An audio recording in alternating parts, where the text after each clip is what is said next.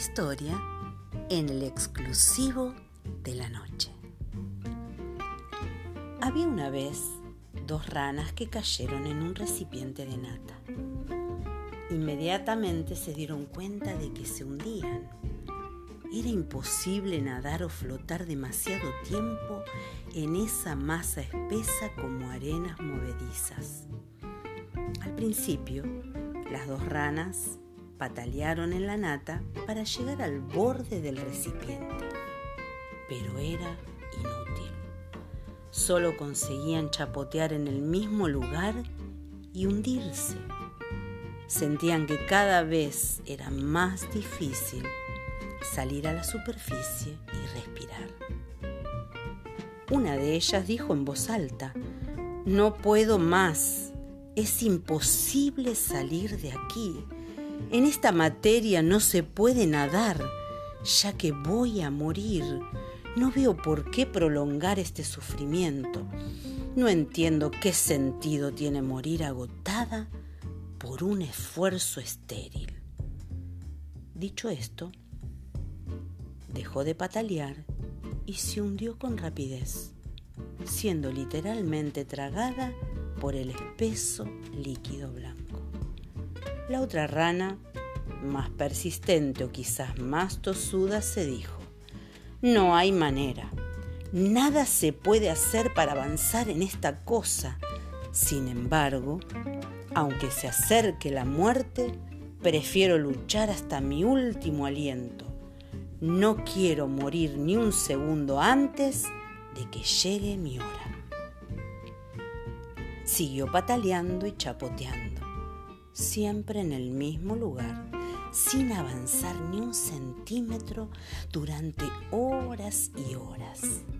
Y de pronto, de tanto patalear y batir las ancas, agitar y patalear, la nata se convirtió en mantequilla.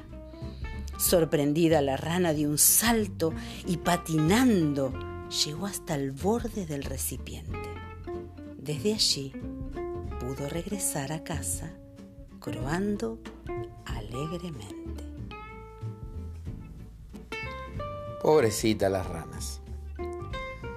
Eh, me acuerdo de que mi papá siempre me contaba que iba a cazar ranas con, con su hermana y le encantaba comerlas. Yo nunca comí ranas, pero pobrecita me imagino, bueno, que que éstas habrán sufrido un poco.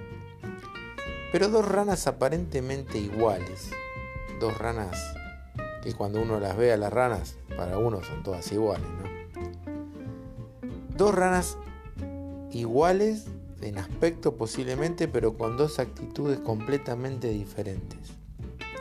Una dijo, ¿para qué me voy a agotar nadando y cansándome si es imposible salir de acá? y se dejó morir.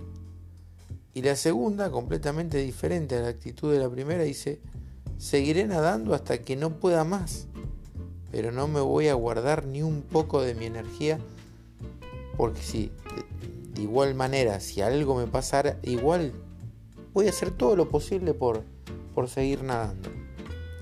Ahora, es increíble, ¿no? Porque ¿A cuánto nos toca nadar día tras día, día tras día? Y a veces no sabemos dónde nadamos, ¿no? Pero la vida, la vida que nos toca vivir muchas veces, hay que vivirla nadando, cada instante. Y no nos podemos detener de nadar porque nos pasaría lo mismo que, a estas ranas. Donde te detenés de nadar, algo te succiona para abajo.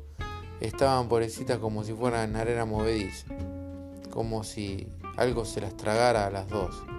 Pero la actitud de la segunda, la actitud esa de, de poner toda la energía, de poner todo el sacrificio, de hacer todo lo posible y lo imposible para salir de ese lugar donde estaban, donde estaba nadando, que era horrible para ella, pobrecita, la actitud la sacó adelante. A veces eh, tener actitud no solamente es bueno, sino que es necesario, pero con la actitud solamente a veces no alcanza. A veces hay que reconocer que no solamente con la actitud este, alcanza.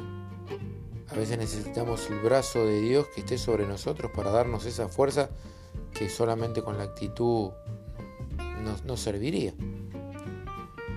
David y Goliat, una, una historia de, bíblica que dice que el gigante era tan grandote, pero que nadie lo quería enfrentar. Y David no solamente tuvo actitud, sino que dijo una palabra que fue eh, trascendental, la palabra que dijo.